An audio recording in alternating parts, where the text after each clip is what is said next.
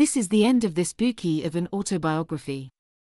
Agatha Christie started writing this book at the age of 60 in the 1950s, which was arguably the pinnacle of her career and busiest time.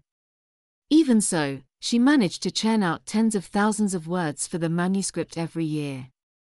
By the time she finished it, she was already 75, enjoying the company of her husband Mallowan, daughter Rosalind, and grandson Matthew.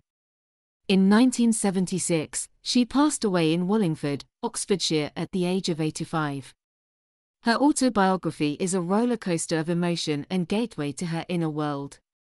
While she describes her childhood, travel experiences, and private life, her words are charged with genuine emotions.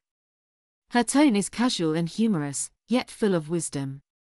Through her life stories, readers are given a window into the Queen of Crime's brilliant mind, the writer's psyche, and her Victorian English charm. Christie owed her optimistic and carefree character to her idyllic childhood. She inherited her father's generosity and her mother's wisdom, growing to believe in the good in people and society. In reaction to her failed first marriage and experience during wartime, she hated betrayal and war. She peppered her values and beliefs into her works, turning her misfortunes into the stories about seeking truth and bring culprits to justice, showing her readers that at the end of the day, kindness and righteousness always triumph over evil.